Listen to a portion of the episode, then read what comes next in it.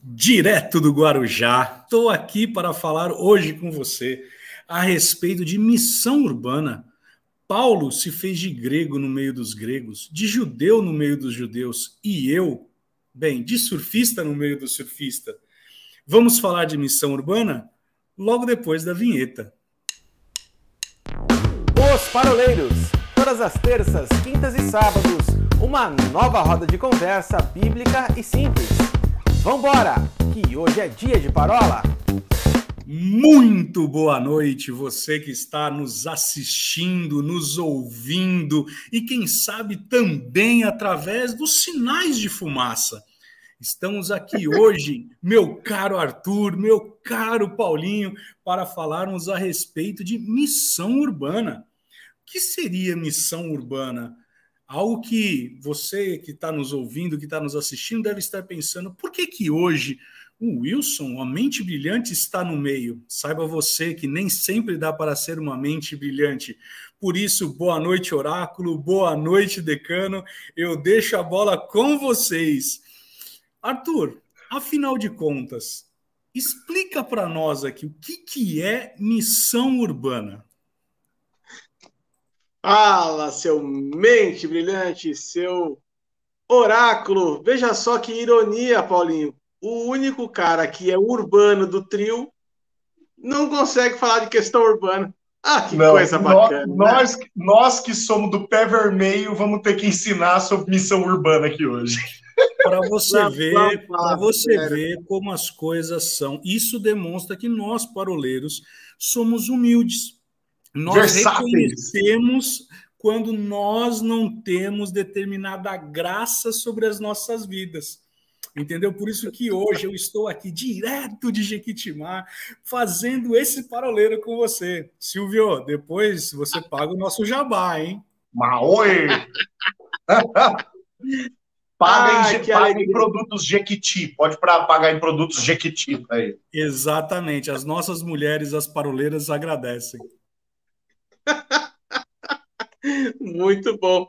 Cara, que alegria que está aqui mais uma vez com vocês, seus fofos, seus maravilhosos, aqui nessa parola de número 76, a segunda dentro do tema missões. Aliás, uma curiosidade para vocês, meninos, vocês já têm na memória quantos temas nós já conversamos nesse quase um ano e meio de canal?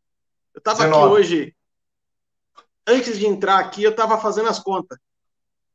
16 temas diferentes. Uh, quase, cara. Chutei, bateu na 16 trave. Temas, 16 temas diferentes, cara. É muita informação. Se você ainda não conhece o nosso canal, corre lá nas playlists antigas, tem muita coisa bacana.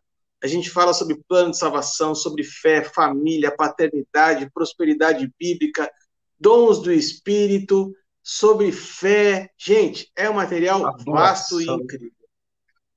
Maravilhoso, maravilhoso. Mas vamos entrar no nosso assunto aqui, que é o que interessa hoje, que é falar a respeito de missões urbanas, né? Na semana passada a gente falou um pouquinho sobre o que é a missão original, e o Paulinho terminou aquela palavra com aquele chilepte na cara da gente, dizendo que a missão não é da igreja, né? A igreja existe por causa da missão, né? E aí a gente hoje vai entrar num contexto urbano, porque se a gente puxar para as questões ah, lá da época da Bíblia, né, falando sobre as missões de Paulo, por exemplo, nas cidades de Éfeso, Coríntio, Tessalônica e por aí vai, vocês vão perceber claramente que existem diferenças gritantes entre ah, o que era contexto de cidade daquela época e contexto de cidade dos dias de hoje.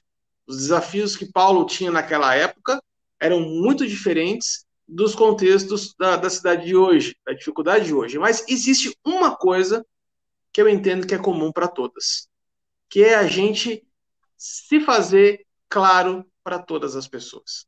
Cidade hoje ela se caracteriza exatamente pela miscelânea, pela mistura de culturas, pela mistura de raças, de entendimentos, né? Então, o evangelho ele precisa se tornar acessível, se tornar claro para todos os tipos todos os níveis de entendimento das pessoas, partindo do contexto do quê?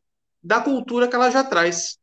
Então, eu gosto muito dessa frase, que o, dessa citação que o Wilson abriu aqui, de Paulo, que está lá em 1 Coríntios 9, quando ele fala que ele se fez é, fraco para poder ganhar os fracos.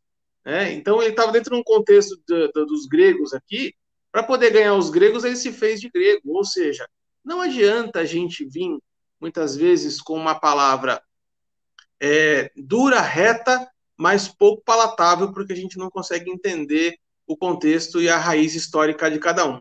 Ao longo do tempo, eu tenho visto, gente, é, que essa questão da, das missões urbanas elas têm se, é, se perdido ao longo dos anos.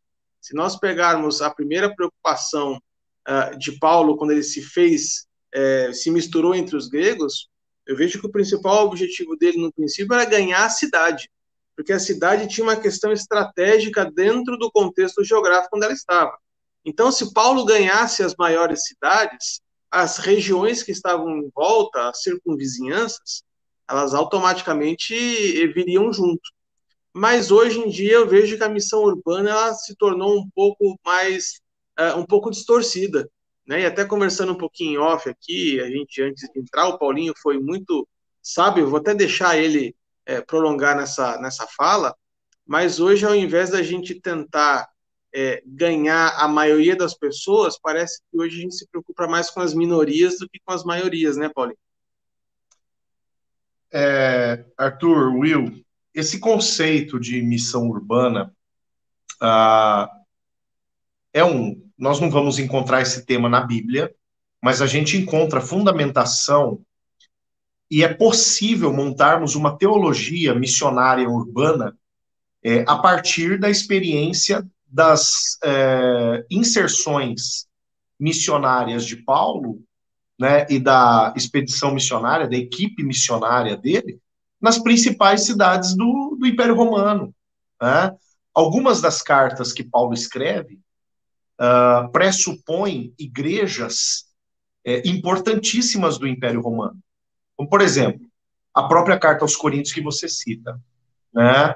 É, o capítulo 9. A igreja de Corinto, ou a cidade de Corinto, melhor dizendo, era conhecido, era conhecida na época uh, do apóstolo Paulo passando por lá, metade do primeiro século, uh, como império em miniatura.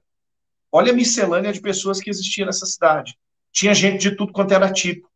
E não à toa, pelo fato de ter gente de tudo quanto era tipo, a gente pode dizer assim, não faltava nenhum tipo de pessoa ali, porque se a gente pegar a posição da, da ilha da Acaia e da cidade de Corinto, a gente tem um fácil acesso para a Grécia, a gente tem um fácil acesso para a região da Itália, a gente tem um fácil acesso, então, para o restante da Europa, passando os montes, se seguir né, acima, é, a norte, nós temos um fácil acesso à região da Arábia, se nós olharmos para o Oriente, o acesso para a Palestina, sendo uma ilha pendurada, uma península pendurada no mar Mediterrâneo, era a posição mais próxima de navegação para o Egito, né? Então, a, a, a, posição de Corinto é extremamente estratégica, por isso é chamado de império em miniatura, porque tinha de tudo ali. E não à toa, Paulo abre a primeira carta aos Coríntios falando: nenhum dom vos falta. Como quem diz assim: olha, para toda essa miscelânea de pessoas, existe uma miscelânea Espírito Santo, de manifestações do Espírito Santo, para atender as demandas que são inerentes a esse lugar. Então, olha como Deus, olha como esse negócio de missão urbana é algo que é sonhado antes de ser projetado pelo homem, sonhado pelo próprio Deus. Olha, olha que bacana isso. Porque se há uma miscelânea de pessoas, se há uma gama de culturas, se há uma gama de costumes, há uma gama de dons, há uma gama de ministérios, há uma miscelânea de ministérios. Uh, se a gente olhar para uma outra realidade, vou dar mais dois exemplos aqui antes de comentar rapidamente a missão urbana hoje, né? Porque aí a gente tem uma deformidade. Mas se a gente olhar para a própria igreja da capital do Império Romano, a igreja de Roma, Paulo não tinha pisado o pé em Roma quando ele escreve a sua carta uh, aos romanos, né? Ali pelo ano 54 uh, depois de Cristo. Paulo ele vai pisar o pé ali, quem sabe, seis, sete anos depois. Ele vai preso para Roma. Mas Paulo escreve no primeiro capítulo da carta aos Romanos que a fé dos romanos era assunto no mundo todo. Quando a gente fala mundo todo, pense Império Romano, tá? O mundo romano, tá? Mas Paulo fala, todo mundo comenta acerca da fé de vocês, né? Ah, ou seja, uma igreja com uma fé vibrante, uma igreja com uma fé que era envolvente. E se a gente discorrer o assunto é, junto com Paulo na leitura da carta aos Romanos, a gente vai, vai ver que essa igreja ela tinha problemas vinculados à miscelânea de pessoas que estavam lá. Paulo diz assim: para com essa queda de braço de judeus e gregos. Né? Uns são oliveiras, outros são zambujeiros. Mas o zambujeiro, quando ele é enxertado na oliveira, ele vai fazer parte da mesma árvore. Ele vai sobreviver e ele vai frutificar da mesma forma. Né? O problema estava onde? Na miscelânea de pessoas. Qual que é a orientação de Paulo? Atendam, porque Paulo ele vai falar em Romanos 12 acerca dos inúmeros dons que a igreja de Roma tinha. Né? Se a gente olhar um terceiro exemplo, a igreja de Tessalônica. Tessalônica é importantíssima, capital da Macedônia. E Paulo, no primeiro capítulo da primeira carta aos Tessalonicenses, ele diz assim: por causa de vocês, por causa de vocês, toda a Macedônia, todo o território da Macedônia foi ocupado. Né? Ele foi alcançado pelo cristianismo. Uma igreja missionária, uma igreja visionária, uma igreja que plantava igrejas, fértil, frutífera, avançava. Né? Então aqui a gente tem uma, uma, uma prerrogativa que eu julgo essencial no que diz respeito a qual o pensamento bíblico de missão urbana. Missão urbana presume ganhar cidades. Presume. Pode falar, Will. Aqui, pensando aqui, disso tudo que você está falando, eu me lembrei de Jesus quando ele sai catando os doze. Ele começa a fazer uma missão urbana ali, né? Aí depois, pensando aqui nisso que você está falando, João capítulo 4, ele vai lá e fala assim, oh, me dá um gole d'água. E aí, pessoal, você aí agora uma aguinha, uma aguinha aqui ah. para você. Ele chega para aquela mulher e fala assim, olha, então, chama teus maridos lá, não sei o que lá, tal, tal. Ali ele levanta não somente também uma mulher, como ela levanta também uma a primeira missionária. E a gente consegue ver Jesus fazendo também esse caminho, né? Ele caminhando, vamos pegar assim uma missão urbana engraçada que Jesus fez, foi quando ele virou e olhou para um rapaz e falou assim: "Ó, oh, essa árvore aí". Né? Talvez não seja tão urbano, seria um pouco mais rural, né? Porque estava na árvore. Mas assim, ó, desce essa árvore aí, que hoje me importa comer na tua casa. E aí a gente começa a ver o caminhar de Jesus entre as tribos, né? Porque. Will, só, só um parênteses, mas quando você toca, por exemplo, em Jesus, João 4, Jesus com a mulher samaritana ali na cidade de Sicar, é, vamos lembrar de Samaria. Samaria foi a capital do Reino do Norte, cara. Né? Foi a principal cidade do reino que acumulou para si dez cidades quando do reino dividido lá em Jeroboão e Roboão. Né? Então, muito importante, muito, muito bem lembrado, João 4. Muito bem lembrado. Então, e aí você vai ver que, na verdade, essa história de missão urbana, Jesus ele vai tocando em várias tribos, porque quando ele pega e começa a tocar nos 12, nos 12 discípulos, né, que depois vão se tornar os apóstolos, nós vamos pegar Jesus indo, por exemplo, resgatando um homem chamado Pedro. Ele, depois ele pega o irmão de Pedro, depois ele pega. E aí ele começa aí, Natanael, Felipe, tal, tal, tal, até chegar um determinado momento que ele junta os doze e começam a caminhar com ele. Né? E aí ele vai trilhando tudo aquilo, toda toda a rota, até o ponto dele começar então a ministrar a palavra, pregar, ensinar e curar, pregar, ministrar e curar. E ele vai tocando nas tribos.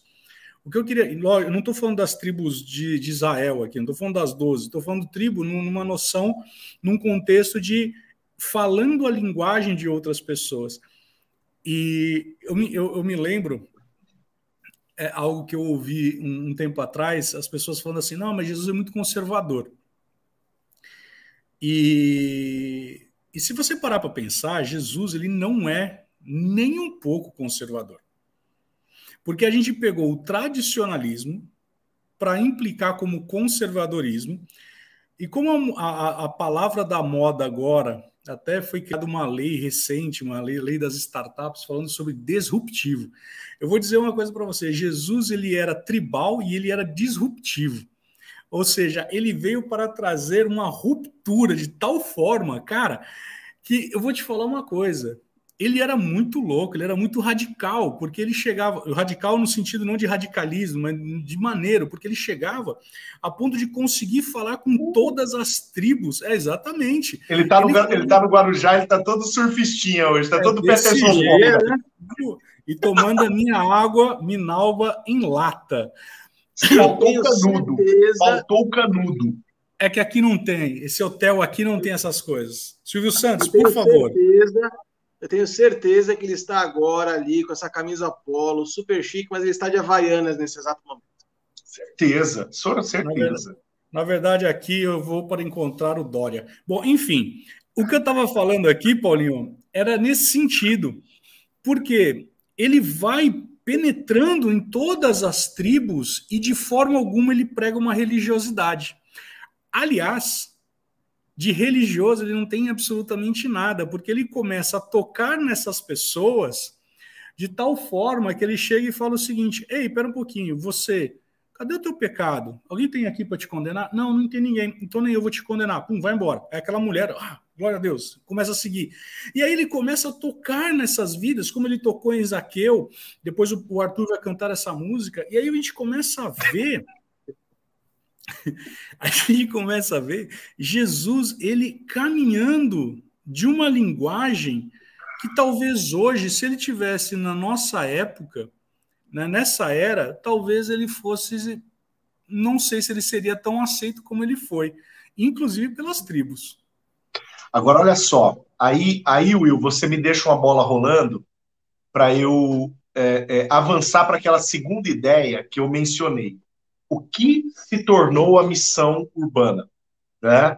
A gente vê, então, na Bíblia, a missão urbana como conquista de cidades, né? como cidades sendo é, é, tocadas e constrangidas pelo poder de Deus.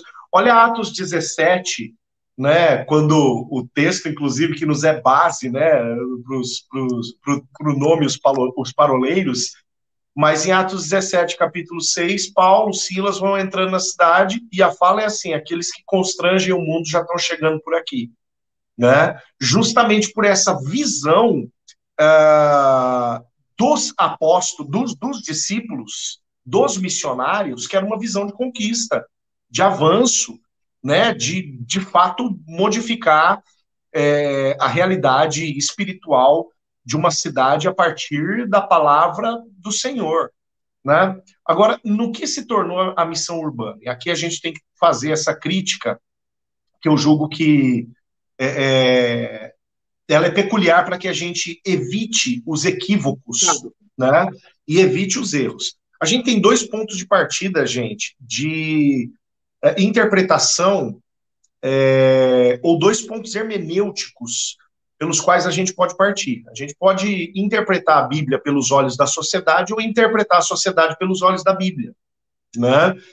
Ah, nós, paroleiros, a gente sempre vai pelo lado da sociedade ser interpretada pela, pelos olhos da Bíblia, né? O princípio da exegese, extrair. Eu pulo para dentro da Bíblia e extraio a resposta de lá. Agora, a partir do momento que eu uh, olho para a Bíblia com os olhos da sociedade, aí eu olho para a Bíblia com quaisquer olhos, inclusive com aqueles olhos que a palavra do Senhor classifica como algumas é, é, é, como, como, como inaceitáveis, como princípios inaceitáveis.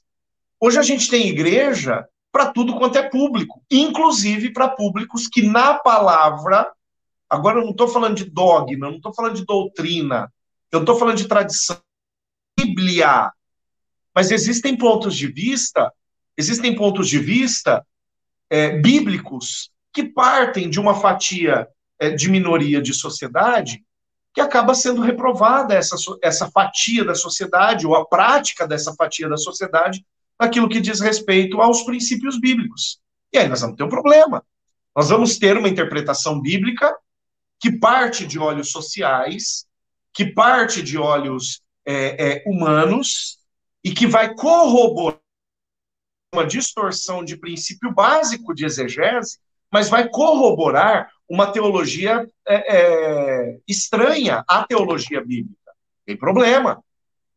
E aí, quando a gente pensa em missão urbana nos nossos dias, a gente acaba caindo exatamente nisso. Uma missão que atenda a estes clamores urbanos, a estes clamores específicos, uh, a partir de uma visão bíblica é, infiel àquilo que é o princípio básico da exegese. Mas aí, aí a gente aí, tem que ter cuidado. Mas aí, Paulinho, é, a gente acaba até.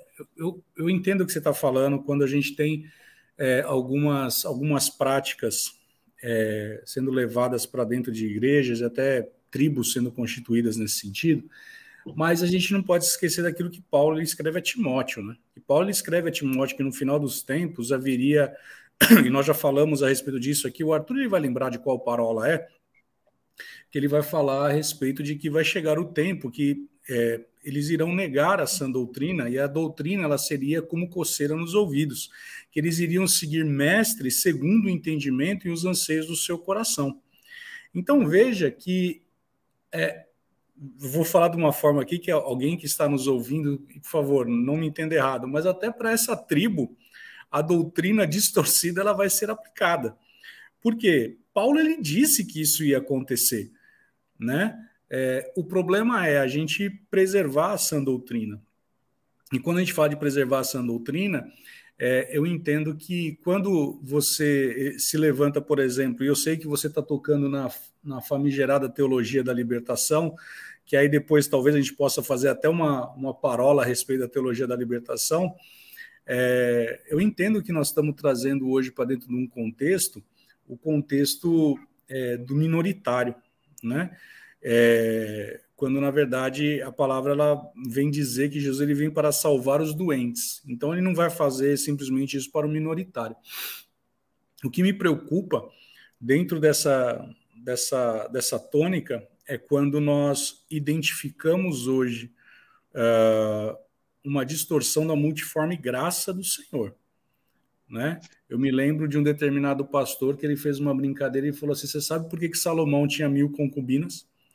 E aí falava: O que, que esse cara vai falar agora? Né? E ele vira e fala assim: Porque quando nós chegarmos no céu, não vai poder ter uma desculpa que não tinha uma igreja com a minha denominação. Ou seja, Deus ele deu uma multiforme graça para nós, mas isso não significa dizer que seria uma flexibilização da sã doutrina. Então, quando nós estamos falando aqui é, de missão urbana, nós não estamos falando de uma teologia da libertação, nós não estamos falando aqui de sobremodo de flexibilização da sã doutrina. Nós estamos falando sim de sair de um princípio de religiosidade para que o evangelho ele possa ser tocado e alcançado toda língua, povo e nação. Uhum. Né? É, é, isso que nós estamos falando. Por isso que eu falei que Jesus era radical. Jesus ele fala cara, desce daí da, desce aí da, da árvore que hoje eu vou comer na tua casa, né? Então. Ó, mas até deixa eu só fazer um, um, um, um complemento é, uma conclusão daquilo que eu estava dizendo. É, mas para quais públicos a missão ela precisa apontar? Exatamente para esses mesmos públicos, inclusive para estes mesmos públicos que uma visão distorcida de missão urbana aponta, né? Por quê? Porque a igreja é para todo mundo. Só que a doutrina é uma só. A doutrina é sã. Né? Só uma doutrina sã, sã quer dizer saudável, sadia ela é capaz de curar aquele que carrega uma doença espiritual. Uma doutrina doente não cura o doente. Né? O que vai curar é uma doutrina sã, é uma doutrina sadia. Então, através de uma doutrina sadia, que flui da onde? Ela flui da própria palavra, não da sociedade. A sociedade é a sociedade é corrompida. O mundo é tenebroso. O mundo jaz no maligno. Esse mundo não pode produzir teologia boa. Não pode. O que vai fluir como teologia saudável é a palavra. É a Bíblia corroborando a própria Bíblia. E não a sociedade corroborando a Bíblia ou a Bíblia avalizando a sociedade.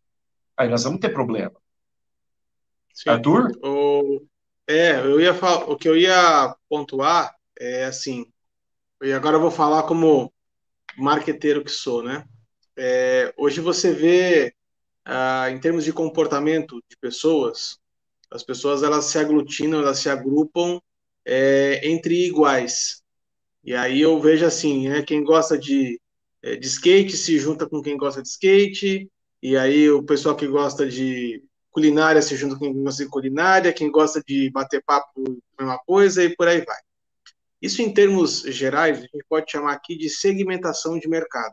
Ou seja, eu encontro aqui um nicho é, de uma tribo urbana específica e eu faço uma adequação do meu vocabulário para que eu seja entendido é, por, essa, por esse segmento de mercado.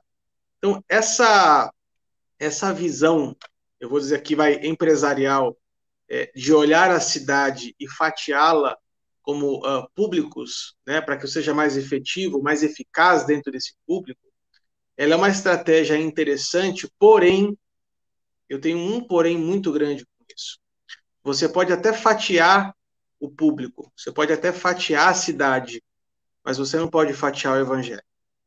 O que a gente tem visto muitas vezes é o evangelho sendo fatiado e extraído somente a parte que interessa para o coração daquele público segmentado em si. Então, se é um, um, um público que fala, por exemplo, um público que, que é avarento, vamos dizer assim, né? Então, nós vamos extrair da palavra somente para somente textos e explicações que falam a respeito de prosperidade.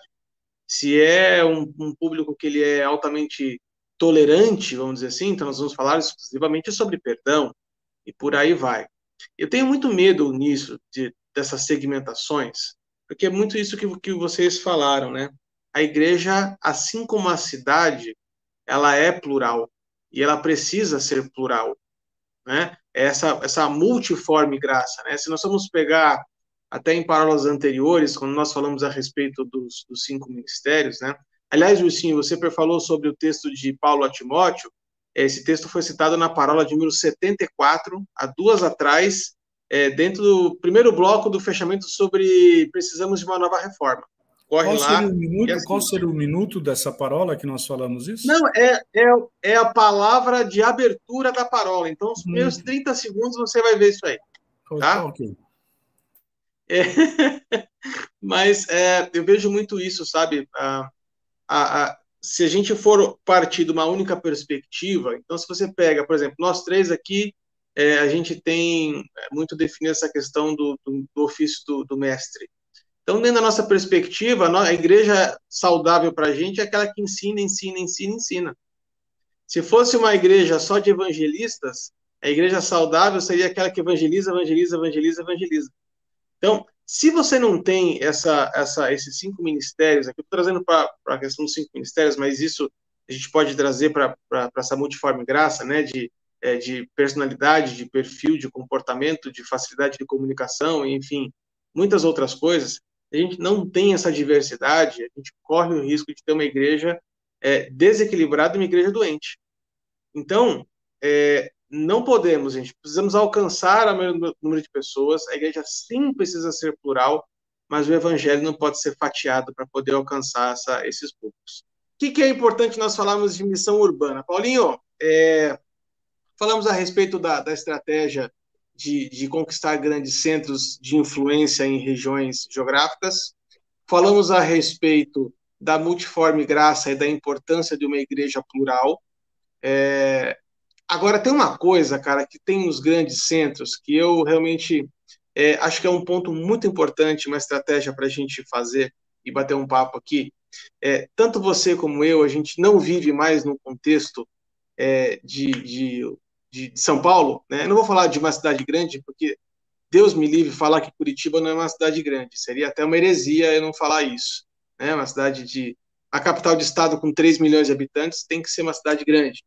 É, aliás, pelo terceiro ano seguido, finalista do concurso mundial de cidades inteligentes, Dali Curitiba, EO. Mas é, uma coisa que eu sempre falo a respeito das grandes cidades, que é uma dificuldade. Imagine se eu e o Paulinho morássemos aí. Estaria em primeiro lugar. Se tivesse sim, uma mente sim. brilhante em Curitiba. Se tivesse uma mente brilhante em Curitiba. Sensacional. É, é, eu ainda, vou, ainda sonho a gente fazer uma, uma, uma roda de parola presencial aqui, quem sabe em breve. Quem Direto sabe? do Jardim Nossa, Botânico, hein? Já pensou? Nunca, nunca pensei do Jardim nisso. Botânico? Já pensou? Nu- Aí sim nunca as pessoas pensei vão nisso. ficar ensandecidas, parando a gente no Jardim Botânico, perguntando o nosso respeito. Vai ser uma loucura. roubando uma loucura. flores para trazer para nós. Eu Tipo nunca tinha Roberto pensado, nunca tinha pensado assim. na possibilidade da gente fazer uma roda de parola presencial. Nunca, nunca. Já pensou a gente fazer depois uma roda de parola em Presidente Prudente, de beto- direto do Better Beef? Better Beef, por favor, faça uma proposta para nós. O Silvio já fez, agora é sua vez. Aquele 10% de desconto, sábado eu tô aí. Ó, me liga. Beijo, me liga. Mas, voltando voltando para aquele pro, pro assunto que eu ia lançar para nós conversarmos, é, o que acho que pega nas grandes cidades são os, os grandes é, tempos que a gente investe em deslocamento, né? É, eu lembro, a gente, a gente morava em São Paulo, cara, era uma hora e meia, duas horas de deslocamento para tudo quanto era lado, para você poder fazer qualquer coisa. E aí, cara, uma coisa que sempre bota na minha cabeça e é uma coisa que eu tenho vivido nos últimos 10 anos aqui, o Paulinho também já há muitos anos vive isso, que é o contexto de missão dentro das casas. né? Então, assim, a gente pode puxar isso, por exemplo, lá de Atos, né? Falava que ah, ah, ah, perseveravam nas doutrinas dos apóstolos e partiam pão de casa em casa. A igreja, dentro dos centros, dos grandes centros urbanos, na minha visão, funciona muito mais dentro das casas do que necessariamente dentro dos templos. A- Agora, a nossa cultura templocêntrica, né, ela é um, um- algo que trava muitas vezes o avanço ah, dessa cultura de igreja nas casas. Aqui em Curitiba isso funciona muito bem, né? A gente trabalha aqui com células há muitos anos. Na igreja que eu estou aqui, que é a Comunidade de Vida Plena, nós temos mais de 200 células funcionando na cidade. Então, é algo que alcança. Mas por quê? Gente, nós estamos dentro de um contexto que em 15, 20 minutos você atravessa a cidade. Então, é muito mais fácil você se deslocar nesse ponto, né? É, Paulinho, como é que funciona a questão da realidade das... vou- eu vou chamar de célula aqui, porque cada um tem um lugar, tem um nome diferente. Grupo pequeno, grupo familiar, grupo de comunhão, grupo de crescimento, célula, enfim. Mas você, você dentro do seu entendimento, você acha que essa questão das células é, é uma boa estratégia para o avanço do evangelho dentro dos centros urbanos? Arthur e Will, vocês sabem que eu sou um entusiasta desse movimento, né? É, Para não usar a terminologia célula, na minha igreja eu uso, na igreja que eu pastorei, eu uso o termo célula, ah, mas como conceito, como conceito, eu gosto de trabalhar o princípio de igreja na casa, né? Ou igreja nas casas. Atos 2:45, Atos 5:42, Atos 20 20, Atos 28 30 e 31 são textos que vão fundamentar só no livro de Atos, hein? Se a gente partir para as cartas, né? Paulo ele vai quantas vezes a gente vai falar, vai ver Paulo é, cumprimentando alguém e a igreja que está na sua casa, né? Mas vamos ficar só no livro de Atos. Ah, O que, que a gente percebe nessa perspectiva? Primeiro, né? ah, um, um retorno àquilo que é a essência da, da própria expansão do evangelho. A gente tem que lembrar que até o século IV, início da Idade Média, nós não temos ah, nós não temos igreja em templo. A igreja em templo ela vai começar a pipocar, ela vai começar a aparecer igreja cristã, né? Ela vai começar a pipocar, ela vai começar a aparecer timidamente a partir do Concílio de Nicéia 325 depois de Cristo, convocado por Constantino, imperador romano, é, e de uma maneira um pouco mais intensa, é, ela vai pipocar uh, por todo o território do Império Romano, posteriormente bizantino, depois de 381, quando Teodósio era o imperador, e começa a dar para a igreja é, basílicas, começa a dar templos, começa a construir, uma vez que a igreja ela se torna um braço do Estado, né? Então, se tornando um braço do Estado no que diz respeito a, a Império Romano, o Império subsidia e é como se fosse um dos ministérios da pasta do imperador, né? Então aí a igreja volta para dentro dos templos no começo da Idade Média, e isso, esse processo de uh, avanço da igreja pelo território europeu, por todo o velho mundo, é um território, é um, é um, é um período uh, que vai sendo marcado pela plantação de templos, né, pela plantação de basílicas e da igreja templocêntrica. Nós estamos falando de uma igreja que começa a constituir clero, né, de uma igreja que começa a se organizar dentro de uma perspectiva é, a atender a própria organização estatal, né? Então isso vai provocar essa igreja templocêntrica, que vai voltar para dentro do templo e que vai perder essa cultura da casa, que vai perder essa cultura do toque, da proximidade, né? Agora, uma, um, um manual de funcionamento da igreja na casa, veja 1 Coríntios capítulo 14, por exemplo, que é a conclusão do trecho que vai falar acerca dos, é, é, acerca dos dons espirituais, ali a palavra começa falando assim: quando vocês se congregam, né, uns têm salmos, outros têm línguas, outros têm. É, é outros oram, outros profetizam, né? Faça-se tudo com ordem e decência. Cara, muitas igrejas tentam montar a sua liturgia cultica do culto de domingo em cima de 1 Coríntios 14. Equívoco. Agora, para para pensar, que culto que seria esse? O culto de 1 Coríntios 14. Vamos começar o culto. A fila dos que tem salmo é essa daqui, a primeira da, da, direita. A segunda fila é a fila dos que tem línguas. A terceira fila dos que interpretam. A quarta fila é dos que tem profecia. A quinta fila é dos mestres. Agora nós vamos. E, e o sujeito que tem dois, três dons? né? Porque a palavra está mandando fazer tudo. Aonde que esse faça-se tudo vai acontecer? No contexto de onde funcionava, onde fluía a igreja de Corinto. O grande centro urbano, a gente falou no primeiro bloco dessa parábola, dessa, dessa, dessa parola, o grande centro urbano de Corinto, a, o império em miniatura, ele funcionava a partir das casas. Ele funcionava a partir dos primeiros núcleos, onde sim, aquele que tinha línguas podia orar em línguas, aquele que podia aquele que tinha interpretação podia interpretar, o que tinha profecia podia manifestar a sua profecia, o que tinha uma palavra de ensino podia trazer a palavra de ensino, o, o, o, o, cantor podia cantar o salmo, tocar o seu instrumento, e todos funcionavam para o equipamento uns dos outros. Então, esse ambiente é um baita de um manual do que seja um culto pressuposto, ou do que seja a presença da igreja dentro da casa. E aí, o que, que a gente espera de uma igreja onde todos os ministros funcionam? E não do modelo templocêntrico de culto. Não estou aqui falando que o culto é dispensável, o templo é dispensável. Não. Há o lugar do congregar. Tá? Vou terminar falando acerca das, das dimensões de congregação. Há o lugar do congregar na, uh, na massa.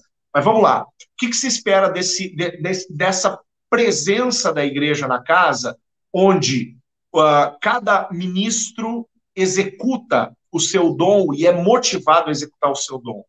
Cara, todo mundo vai funcionar e todo mundo vai equipar todo mundo. Essa é a perspectiva esperada na palavra. Você pega lá os cinco ofícios, os cinco ofícios, eles são ramos, eles são, aliás, troncos de qual, do qual vai, é, dos quais vão brotar ramos, né? E diversos ramos, que são os dons e os ministérios provenientes desses, desses ofícios. Para que, que servem os ofícios? Efésios 4,12. Para o equipamento dos santos para a obra do ministério. É isso que a gente vai ver acontecer dentro desse ambiente no qual todos os ministros funcionam. Agora, deixa eu só eu defender para cada ambiente de congregação existe uma dimensão do derramar de Deus preparada. Tá? Um mais um. Jesus foi citado na parábola, na, na parola, na, na, no bloco anterior dessa parola. Jesus e a mulher samaritana. Um mais um. O que, que sai dali? Salvação. Jesus e Nicodemos. Um mais um. O que, que sai dali? Salvação. Jesus e mais, e, e mais três né? Pedro, Tiago e João vão para o Monte da Transfiguração. O que, que sai dali? Equipamento dos santos. Jesus e doze. Jesus ministra para uma multidão a parábola do, do, do, semeador, depois ele chama os doze dentro de uma casa e fala assim: agora eu vou explicar para vocês. O que, que sai dali? Equipamento. Jesus e a multidão de João capítulo 6, é, primeira multiplicação dos pães. O que, que sai dali? Nutrição de uma multidão. Né? Então, para cada ambiente de congregação, dois, três, dez, doze, multidão, para cada ambiente de congregação existe uma dimensão do tratar de Deus.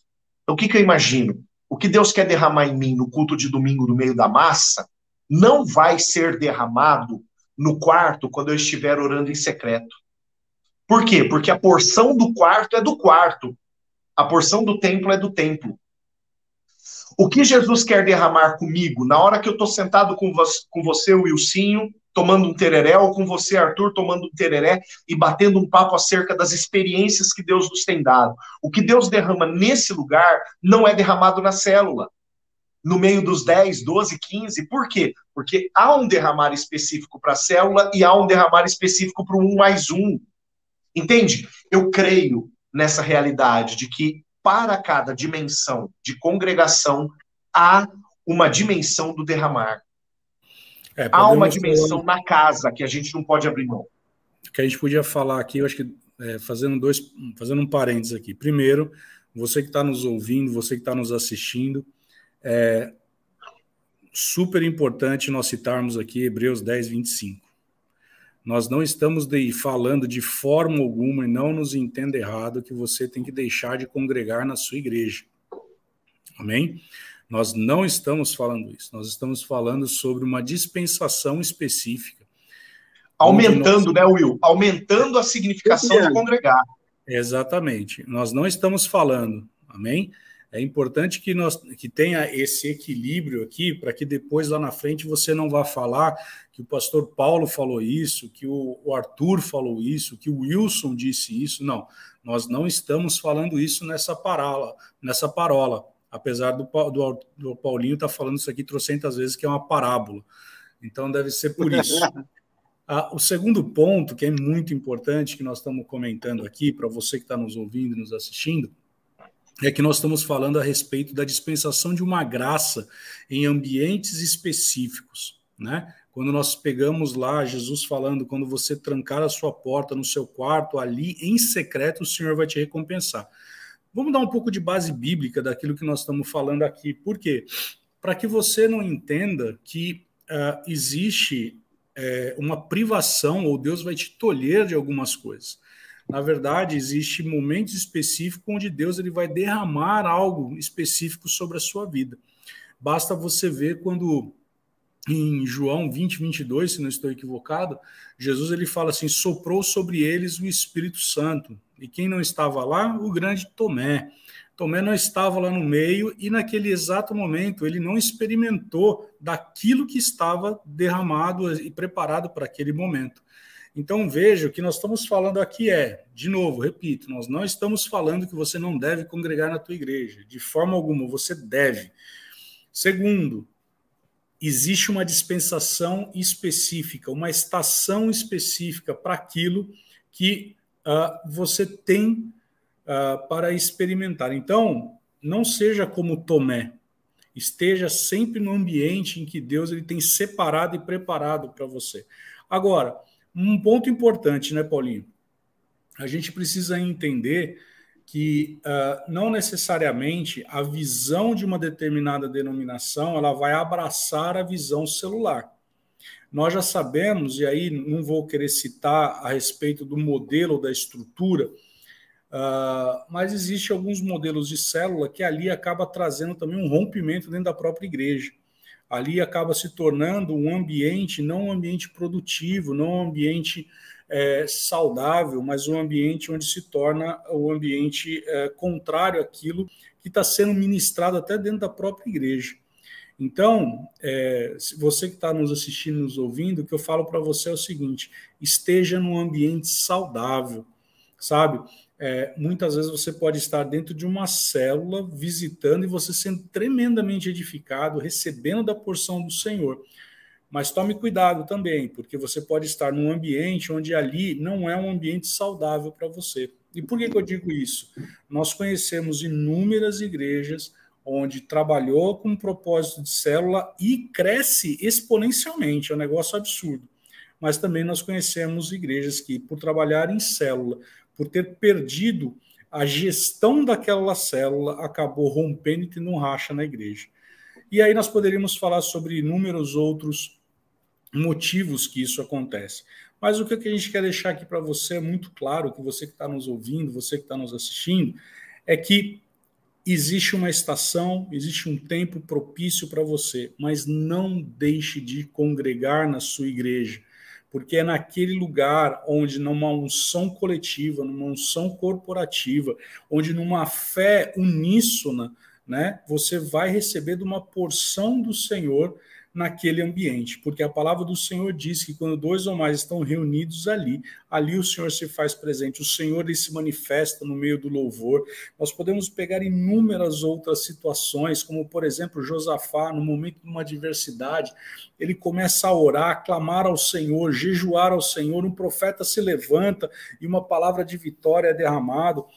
Então veja que há estação e propósito para todas as coisas. Você individualmente no seu quarto, você no ambiente, junto com seus amigos, com seus irmãos, mas, de novo, não deixe de congregar, como muitos deixaram de fazer, principalmente nesse período de pandemia.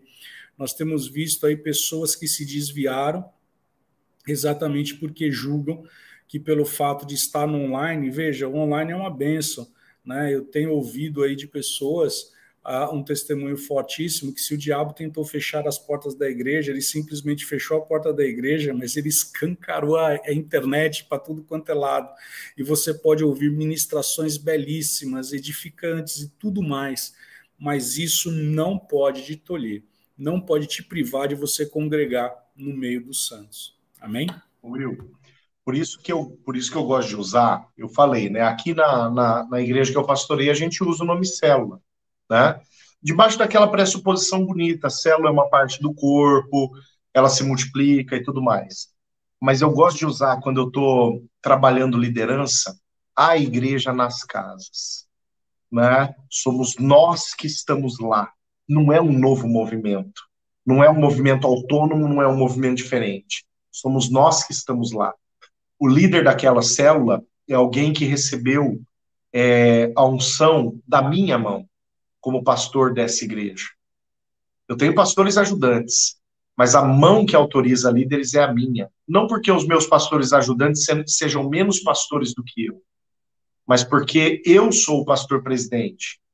Então, a, responsabilidade pastoral é minha. A responsabilidade pastoreira é minha. Quem está lá naquela frente de célula está fazendo o quê? Uma extensão do meu ministério.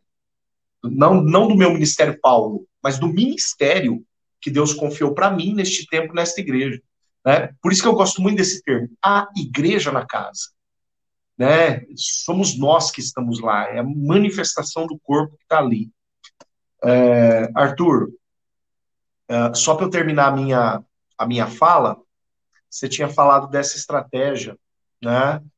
É, como uma estratégia de alcance de cidades né, de plantação é, da igreja na cidade. Veja, onde, olha onde a gente chegou né, nesse bate-papo. É, a partir das diversas dimensões de congregar que a igreja pode exercer, nós temos condições de atender aquelas diversas demandas. E aí eu volto lá onde eu comecei na no primeiro bloco da, da, da dessa, para, dessa parola né? Primeiro bloco dessa parola. Quando eu falei acerca da igreja de Corinto, dizendo assim: nada vos falta, nenhum dom vos falta. Né? Levando em consideração uma cidade onde não faltava nenhum tipo de gente, não faltava para a igreja nenhum tipo de dom. Deus dá para a igreja, ou Deus dá para a cidade, deixa eu até ir por aqui. Deus dá para a cidade a igreja que a cidade precisa. A igreja só tem que entender isso. Não precisa. É, a gente falou da, da, estratégia de célula, mas acho que o grande, a grande sacada aqui, e quando eu fiz a crítica do, do, do templo cêntrico, é a diferença do, do id para o vinde. Né? É, quando a gente faz a, a uma, quando você muda a estratégia de alcançar as pessoas, você acaba fazendo muito mais id do que vinde, né? O templocêntrico acaba fazendo isso. Você abre a porta da igreja e espera as pessoas virem. Né? Tem acaba fazendo muito valor. mais vinde do que id. Você inverteu. Acaba é, fazendo muito mais vinde do é, que id. Muito mais vinde do que id. Né? E aí a, a, a questão do, do templocêntrico que eu estava questionando aqui, eu não sei se aí em São Paulo tem, é, aqui em Curitiba já vi isso acontecer, e chama Igreja no Cinema. Não sei se vocês já viram isso. Então, aqui, por exemplo, as, é, tem igrejas que alugam salas de cinema no domingo, às 10 horas da manhã, e a sala de cinema vira um templo de culto. Fazem culto dentro do cinema. Já vi isso acontecer uh, em, em, praça, já vi isso acontecer em estádio de futebol. É, mas você imagina em São Paulo você pegar a Praça Charles Miller e fazer um culto na Charles Miller às 10 horas da manhã, que é onde as pessoas estão. Então eu vejo que uhum. missão urbana ela vai muito mais na direção de da igreja se mover até onde as pessoas estão e muito menos abrir as portas e esperar as pessoas chegarem, né? É, Posso contar uma experiência visto... nessa direção? Posso contar uma experiência nessa direção? Ah, em 2018, a gente, pelo Conselho de Pastores aqui em Prudente, fizemos um culto é, na verdade, um mover de oração, que teve um culto de encerramento, é, um trio elétrico, no Parque Central da cidade. Começou no sábado, duas horas da tarde, com diversas dimensões de, de atendimento, banda tocando e moveres de oração, e terminou com culto, né? Para milhares de pessoas. Milhares de pessoas. Um negócio muito interessante né? A igreja saindo para fora e indo, indo aonde as pessoas estão. E ali teve o quê? Cara, ali teve de tudo.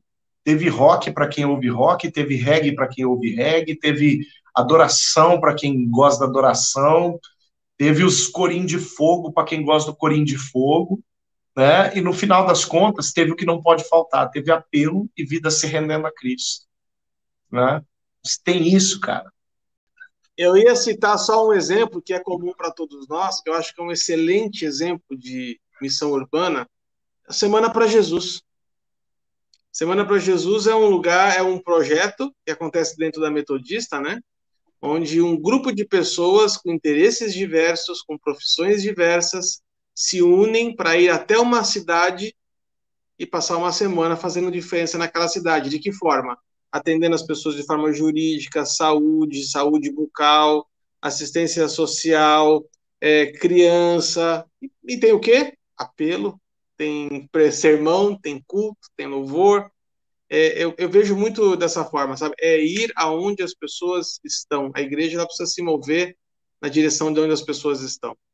Will, toca a ficha aí, encerra a bagaça, vai como estagiário dessa noite. Muito boa noite para você que nos assistiu e nos ouviu. Foi um desastre, eu, como no papel do Arthur. E quero te agradecer por ter nos ouvido nessa noite e fazer um desafio para você, para que você, de fato, de verdade, compartilhe nas suas redes sociais essa administração nossa aqui esse nosso bate-papo, como disse o Paulinho aqui, essa parábola. Quem sabe assim alguém poderá nos entender em algum momento, porque nós não entendemos, não é verdade? Temos nosso canal lá no Spotify, caso você esteja ali encerando o seu chão, não é verdade? Pintando a sua parede, ou como eu aqui no hotel Jequitimá, fazendo.